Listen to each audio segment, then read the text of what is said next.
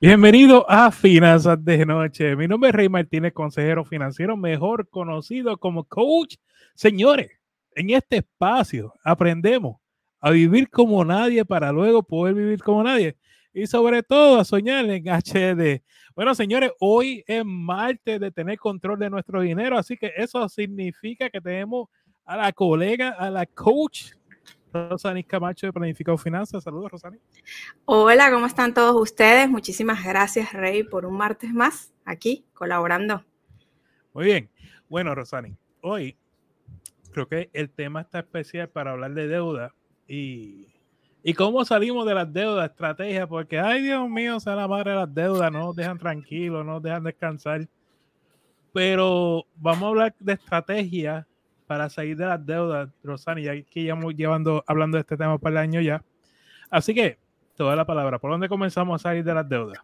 Mira, para poder empezar a salir de las deudas, primero hay que entender eh, la naturaleza de la deuda, porque muchas veces eh, decimos tenemos muchas deudas, pero ni siquiera sabemos eh, cuántas son las dimensiones, el monto de lo que se paga. Entonces siempre a mí me gusta todo organizado, hacer una lista de estas deudas de menor a mayor, eh, teniendo el monto de la cuota, la fecha de pago, totalizando cuánto es el monto de la deuda. Después que hacemos eso, Rey, lo siguiente que hay que hacer es un presupuesto personal. Y ustedes van a decir, ¿va a venir Rosaní con la letanía del presupuesto? Sí, señor, vamos a hacer presupuesto. ¿Por qué? Porque aun cuando tenemos este compromiso de pagar las deudas, no vamos a dejar de cumplir con los compromisos personales. ¿Por qué? Te pongo un ejemplo. Me cae un dinerillo porque me pagaron el aguinaldo y me emociono porque voy corriendo a pagar deudas, ¿no? Y voy con todo y nómina y quincena y me quedo en cero. Entonces no tengo para pagar el súper, para pagar los servicios, entonces vuelvo otra vez a usar las tarjetas. Entonces, tenemos que hacer un presupuesto personal para ver cuáles son las prioridades. En este caso, en este presupuesto vamos a ver lo que son nuestros compromisos cada mes ¿ok? Dejando por un momento al lado los gastos asociados al estilo de vida, porque tenemos una situación que tenemos que resolver. Luego vamos a determinar el saldo, ingreso menos gastos, para ver cuánto de ese dinero nos sobra para poder destinarlo al pago de las deudas. ¿Qué pasa? No, Rosani, lo sumé, me quedó en negativo, quedé debiendo la vida, eso no tengo cómo pagar. Entonces, aquí es donde vienen las estrategias. ¿Cuáles son las estrategias que puedo hacer? Número uno, Rey, puedo buscar dentro de mi presupuesto optimizar gastos. Y yo te voy a dar varios ejemplos aquí para que te lleves. Yo tengo una alumna que el 60% de su ingreso se iba a pagar la renta. Haciendo el ejercicio conmigo se dio cuenta que tenía que rentar más barato. Le costó tomar la decisión por el tema del depósito en garantía, pero finalmente dijo, no, es que si no, me rento, si no rento más barato, no va a salir de esta esclavitud. Y eso fue un esfuerzo de un mes. Yo recuerdo todo lo que ella tuvo que hacer porque siempre es un movimiento, pero si tienes ese coach o esa persona o ese eh, asesor que está ahí, ¿no? Dándote las mejores recomendaciones, lo vas a poder lograr. Ella rentó más económico. Hay otras alternativas como ver las tarifas de los servicios, mm, negociar servicios más económicos, ¿ok? Hay muchos movimientos que realmente puedes hacer. Luego, si dentro de la optimización en los gastos de mi casa no, ya no puedo optimizar más nada, obviamente estamos optimizando para que nos quede dinerito y llevarlo a las deudas.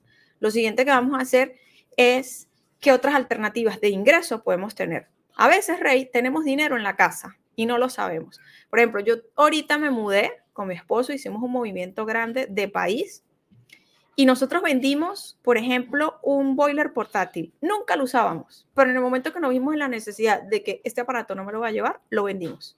Era dinero ahí.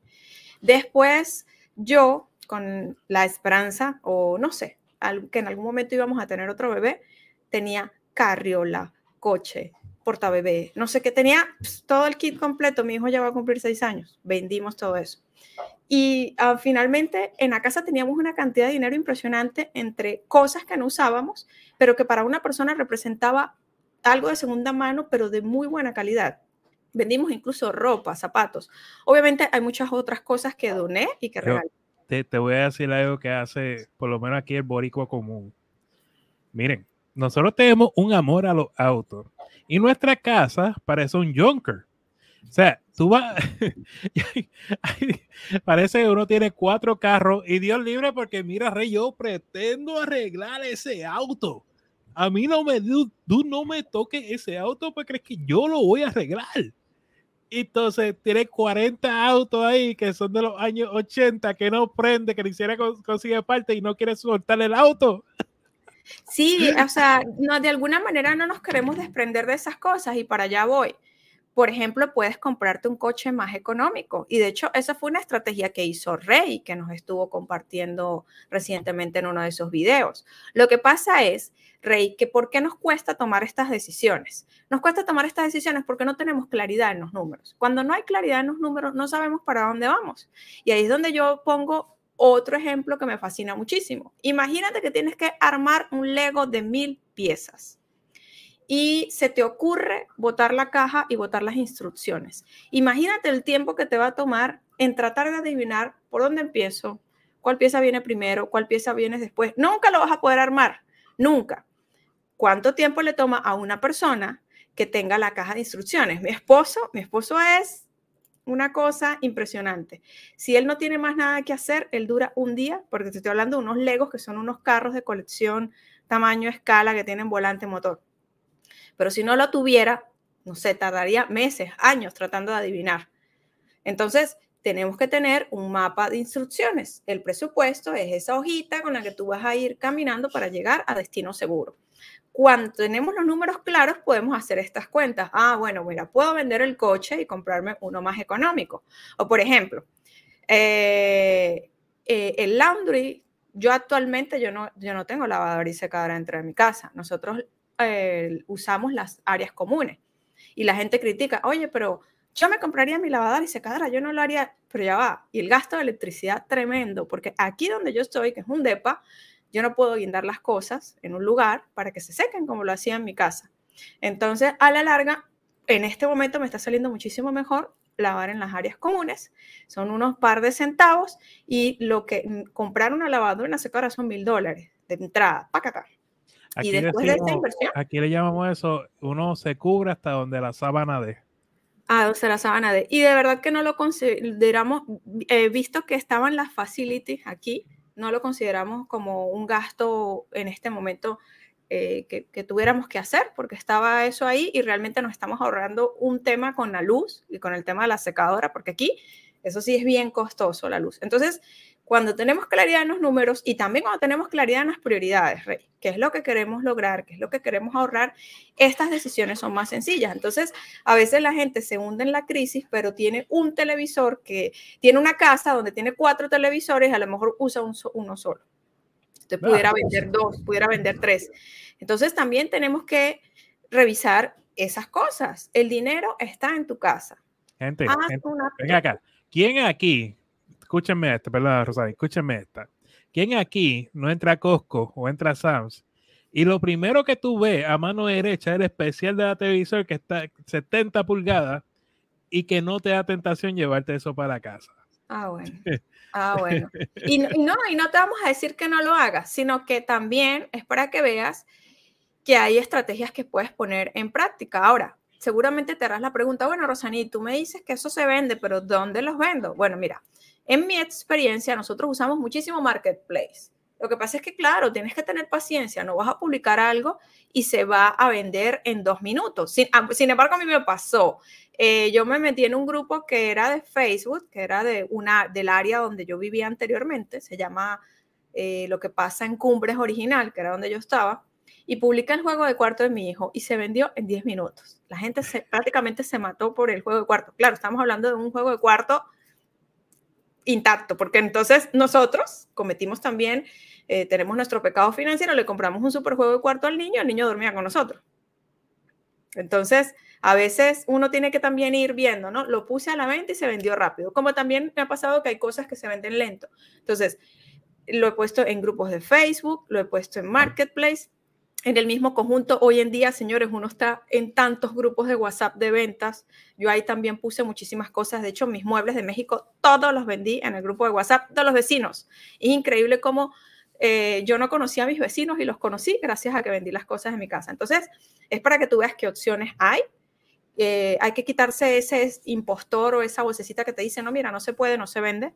Yo incluso lo tuve, yo dije, ay, ¿será que si yo publico? Sí, porque yo me quedé encargada con esa misión de vender las cosas de la casa. Y sí, o sea, apenas publiqué, págata. Entonces. yo, me, acuerdo, tú estabas en, mood de, de ventas. Rosani que estaba. en ventas y fui como, como la vecina más, más cotizada, más codiciada, porque la gente, ¿qué pasa? Que también fue para mi casa y mi casa siempre está ordenada, no sé, esa sensación de todo, de estructura. Hubo una vecina que me dijo, quiero la sala tal cual como tú la tienes.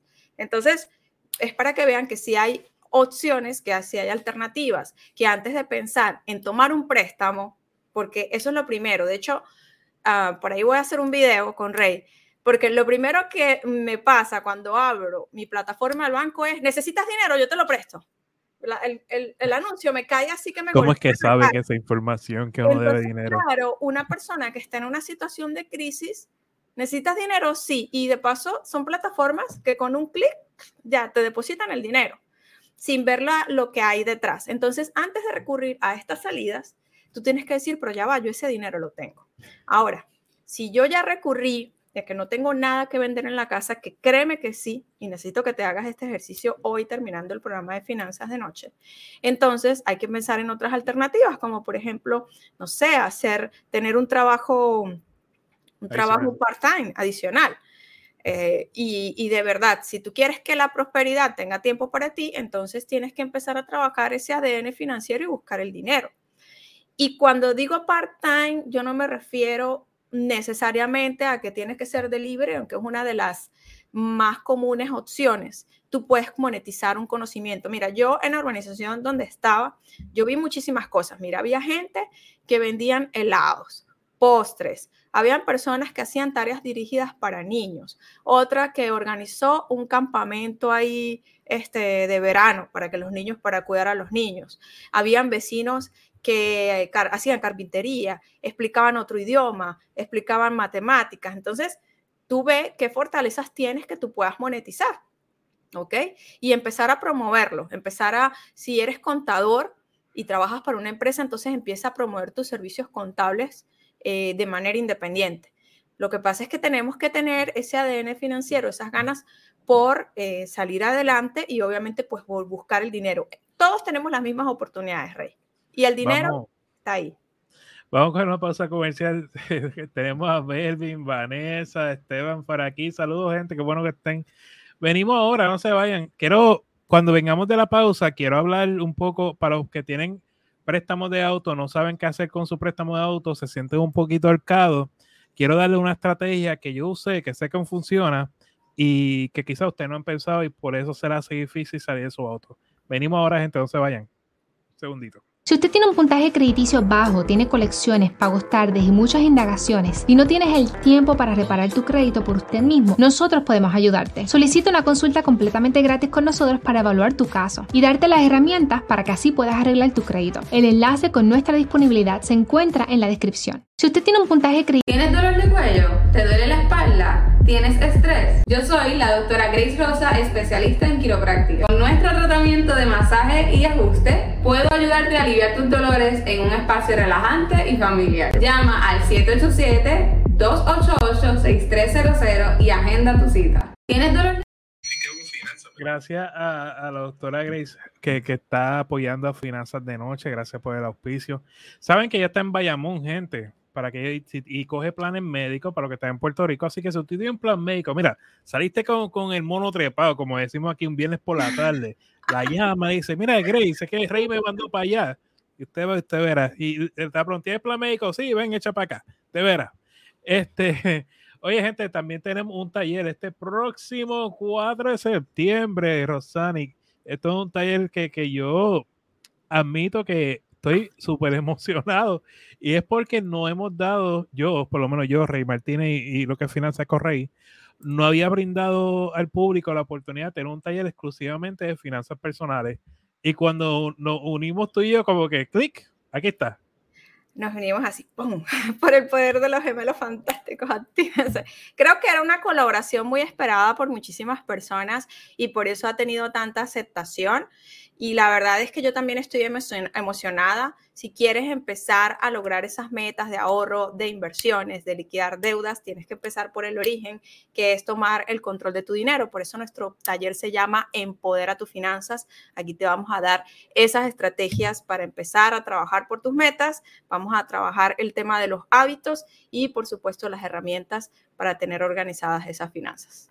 Entonces, para aquellos que quizás ese día tengan inconveniente, va a ser el 4 de septiembre, que no pueda asistir, el taller se queda grabado, así que lo puedes ver después con calma. Eh, te vamos a dar, si lo vas a ver cuantas veces tú deseas, así que no, no hay temor ninguno. Eh, siguieron información. Ah, ya, información sobre trabajo del hogar. Exacto, me envían un mensajito por Messenger que con mucho gusto le, le, le enviamos un par de enlaces. Buenas noches, Isela. Ok, Rosani, quiero un poco quiero, quiero hablar de un tema y es con los autos. Sé que hay muchos de ustedes que están teniendo problemas con el auto, con el pago del auto, porque durante la pandemia eh, los autos los estaban vendiendo como pan caliente. Hay mucha gente que aprovechó y compró auto. ¿Qué pasa? Al tú comprar el auto, quizás compraste mucho auto y ahora te diste cuenta de eso y estás buscando la forma de salir, ya sea porque no lo puedes pagar, estás considerando entregar ese auto al banco. Quiero que reflexionen sobre esto, lo que están pensando en esto. Si tú entregas tu auto al banco, el banco sí te va a aceptar el auto, pero ese préstamo no caduca. Me explico. Si tú debes 20 mil dólares, tú se lo entregas al, al banco, el banco va a coger ese auto y lo va a vender no lo va a vender por 10 mil dólares, por 20 mil dólares porque ese auto de precio. Ponle que lo venda por 10 mil. 20 menos 10 mil son una diferencia de 10 mil dólares. O sea que el banco eventualmente va a ir detrás de ti para cobrarte esos 10 mil dólares. Y muchas veces pasan algunos años y de pronto te está llamando un cobrador de deuda para cobrarte los 10 mil dólares de un préstamo de auto hace tiempo. Así que, y aparte que tu crédito, olvídate eso. Eso se perdió. Bueno, esa es una cosa. So, que yo te recomiendo? Mira, si tú tienes una deuda de un auto, piensa en esto. Ve a un dealer de estos de autos usados, eh, da el auto por trading por uno más económico. Vamos a sumar ese de 40 mil. Un auto de 40 mil y el dealer te lo compró en 35 mil. Hay 5 mil de diferencia. Y compraste un auto de otros 5 mil dólares. Son 10 mil, ¿verdad? 5 mil de trading y 5 mil de auto nuevo son 10 mil. Pues lo que hiciste es bajarte el préstamo de 40 mil a 10 mil y, y, volviste a refinanciar. O sea, ¿qué es lo que hiciste? Tras que bajaste el, la deuda, a la misma vez bajaste el pago mensual, lo que te da paso a trabajar tu plan financiero. So, alternativa ahí. No quiero que la primera alternativa sea entregar el auto, porque usted tiene, hay, cosas que uno puede hacer. Es como las personas que se creen a bancarrota, Rosanic. digo, pero vamos a ver tu finanza, vamos a ver tu, tu, tu presupuesto antes de, de, tomar una decisión tan grave, porque una vez tú te fuiste a bancarrota, eh, Sí, no hay vuelta atrás, ¿no? Y queda una, un tema, una mancha. Y realmente a veces el problema no es tan fuerte o tan difícil como se cree. ¿Cuál es el problema? Y aquí tengo que ser bien honesta con ustedes que para algunos es, eh, le dan más valor a pagar de repente unos zapatos de marca, no sé cuánto cuestan, 500 dólares, no sé, que pagar eh, de repente 50 dólares por ir a un taller o alguna asesoría a nivel de educación financiera ha sido una asignatura pendiente en Latinoamérica y le damos más valor a cosas que no nos generen valor porque no va a ser un beneficio en el largo plazo el que comprarme un par de zapatos tan costosos que tener el conocimiento financiero para poder aplicar una, una mejor estrategia. Entonces a veces el panorama no es tan complicado siempre y cuando tengas contigo de la mano esa persona que te, que te vaya explicando. Para, para contestarle a Sandra, sí, Sandra, uno puede, eso fue mi caso. Yo tenía un auto que te debía un banco, hice un trading y, con, y nada, es simplemente un refinanciamiento a otro, a otro banco y ya, no, no es nada. Entonces el, el, el, dealer se te queda con el auto nuevo, con, con el auto viejo, con los papeles y todo, y te olvidas de eso.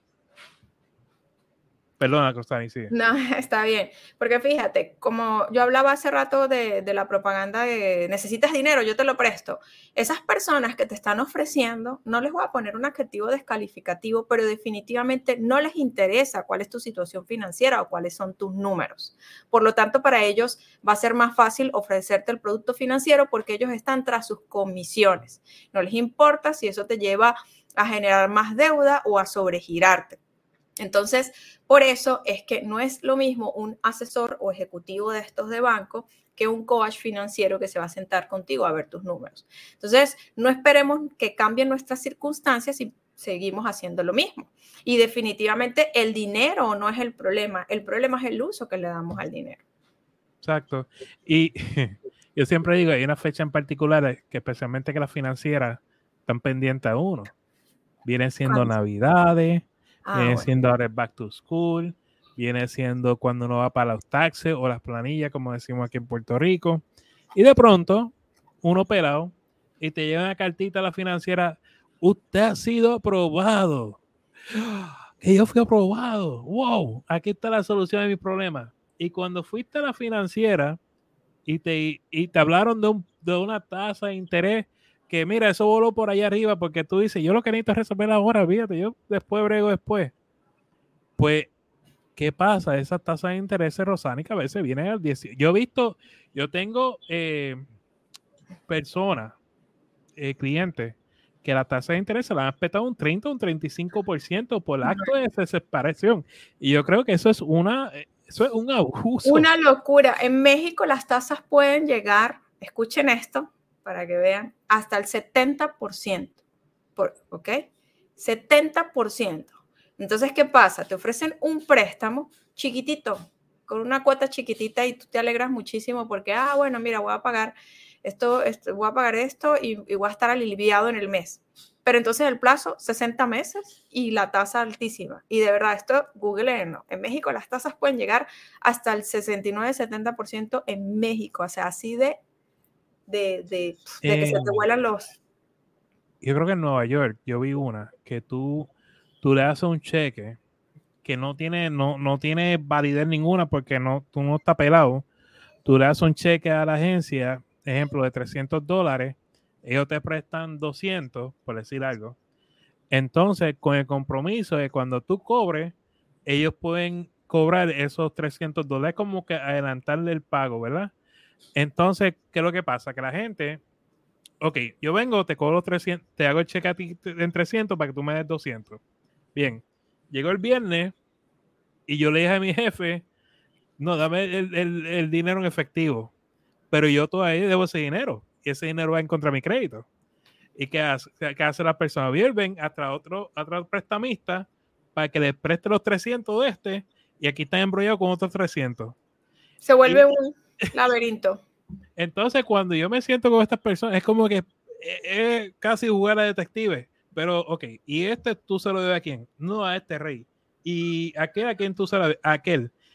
Y aquí estamos 20 minutos tratando de descifrar al fin y al cabo a quién tú le ves dinero. Bueno, sí, pues sí es como un detective, ¿no? Lo pegas en una pizarra y empiezas a hacer el cruce. Entonces, tarde o temprano, ese laberinto se vuelve en contra de ti y de hecho, hay, hay maneras de balancear la ecuación. No todos los préstamos son malos. Va a depender del beneficio que te trae a largo plazo. Si tú pides eh, un préstamo con la finalidad de inyectarlo a un negocio que te va a generar rendimientos, eso es una deuda productiva y eso yo lo hice. Lo hice en el año 2021 para reformar mi página web y convertirlo en un WooCommerce, en una tienda virtual. Y en menos de lo que canta un gallo, me empezó a dar los retornos y lo pagué rapidito. Eso es una deuda productiva. Por eso cuando tú vayas con tu tarjetita de crédito a hacer el chichín, a pasarlo por la máquina, pregúntate primero qué beneficio me trae. ¿Me trae algún beneficio esta deuda? ¿No? Sí, ahí en la respuesta vas a saber si vas a pasar la tarjeta. ¿Qué hice yo? Yo también, o sea, no, no me crean perfecta, yo también este, cometí mis pecados financieros. En cuanto ya yo liquidé todas las deudas de la tarjeta, yo no volví a usar las tarjetas, porque entonces yo las usaba para financiar la operación, mientras al ser emprendedora los ingresos son variables eh, y pagaba por completo la tarjeta, pero entonces el banco le subía el límite. Entonces yo también subía el gasto, subía el límite, subía el gasto. Un día les dije, mire, necesito que por favor me bajen el límite. Se me rieron en la cara. Señora, eso no existe. A nadie se le baja el límite. Deje de usarla. Ah, así es la cosa. Y así lo hice.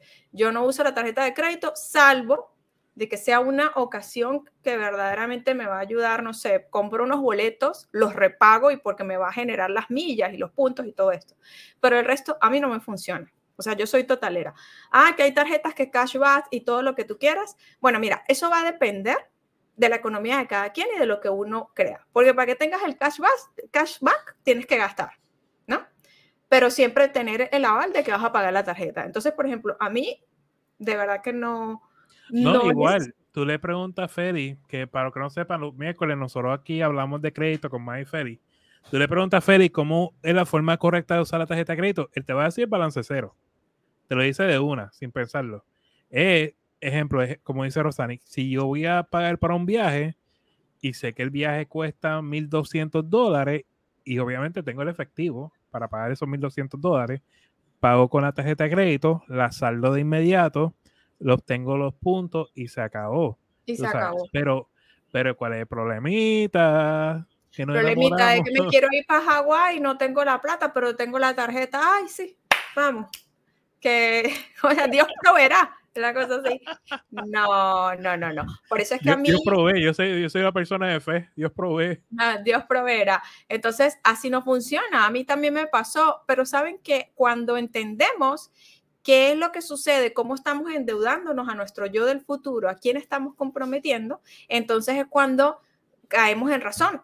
Miren, señores, los esclavos modernos no están encadenados, los esclavos modernos están endeudados. Eso es lo que pasa están trabajando para pagar las deudas.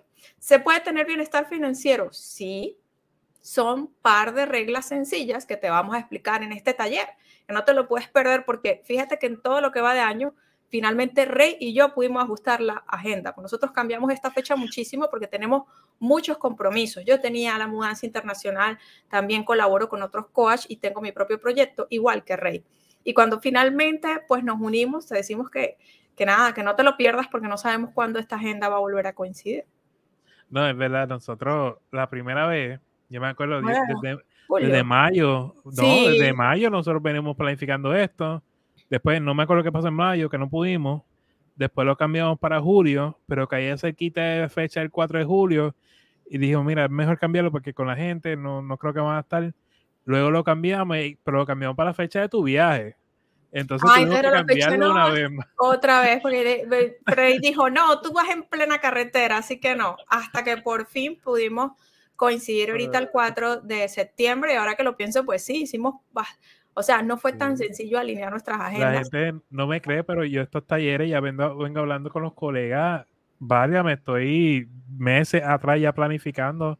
Es como lo del año que viene, ya casi los tenemos casi todo planificado, pero ya año que viene pero este en particular, el, de, el del 4 de septiembre, y, ya lo tenemos, la presentación está hecha, está, yo creo, de las mejores presentaciones de finanzas personales que me atrevo a decir en Latinoamérica, de verdad, porque está bien completa, está, o sea, yo, yo más bien mi parte es decirte cómo establecer un plan financiero y ya, ya con Rosani, que es como que vamos a ir a meter mano a, a, a la, a la parte práctica de, de, lo que es finanzas personales y al ajustar ese presupuesto y como que exprimir los números. Eh, y eso es algo que yo hasta ahora no había hecho y estoy, estoy fascinado con, con este taller, Rosani.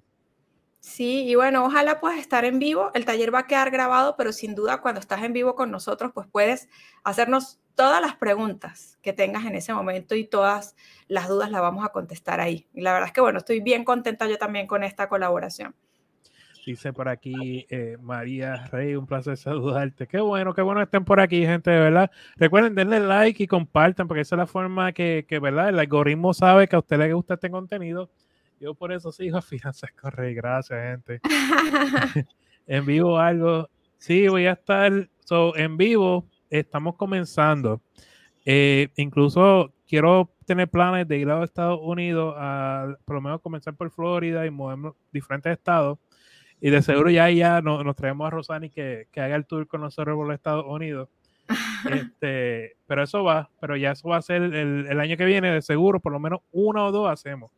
eh, este año, pues ya el año se acabó. de verdad, ya. Prácticamente en un pestañeo ya estamos tocando las campanas de, de año Lo- nuevo. Lo que me queda este año, además del taller que tenemos con Rosanic oficial, eh, en Mayagüez el 21 de octubre, que vamos a estar hablando de inversiones, que vamos a estar en Holiday Inn en Mayagüez en persona. Este, fuera de eso es lo que hay. So, Holiday en Mayagüez el 21 de octubre y ahora el 4 de septiembre con, con Rosanic Camacho. en línea. Y por ahí, eh, bueno, pues mira, la verdad es que el tema de las deudas también hay que tener eh, presente que todo toma tiempo. Obviamente no se puede salir de la noche a la mañana cuando nos hemos metido en tamaño de compromiso. Entonces yo creo que también eso es algo que influye mucho en la mentalidad y en la motivación y por eso es que las personas eh, suelen caer otra vez en el error, ¿no? De tomar otro préstamo. Entonces, ¿qué pasa? Que cuando vemos esto estructurado, este plan, en forma de una escalera, ¿no? En, en, el formato de tiempo, que es lo que nosotros hacemos con nuestros alumnos, entonces podemos tener un poco más de paciencia o podemos tener la certeza de cuándo se va a acabar esta situación, por decirlo así, Rey. Bueno, Rosanic, un millón de gracias por estar con nosotros. Muchísimas gracias, Rey, por la invitación. Rosanic, ¿dónde te consiguen antes de que te vaya? Bueno, mira, estamos en tantos sitios. Estamos en Instagram, estamos en TikTok, en Pinterest y en YouTube como Planifiquemos Finanzas. También tenemos nuestro campamento base, que es nuestra página web planifiquemosfinanzas.com. Estamos en Facebook, ahora que nunca la mencionaba. Y tenemos un podcast, mi café financiero, que se llama Finanzas con Ross con doble S. Excelente, gracias, Rosalén. Pues señores, esto es Finanzas de Noche. Estamos aquí el lunes a jueves, siete y media de la noche, hora de Puerto Rico, siete y media de la noche, ahora mismo hora del este. Gracias, gente, a todos los comentarios que me están llegando de diferentes partes del mundo. Súper, de verdad, yo eh, es un honor y lo tomo, yo tomo esto con mucha seriedad, de verdad. Eh, y trato de dar lo mejor de mí para ustedes, ¿verdad? Y para que se animen y que, ¿verdad?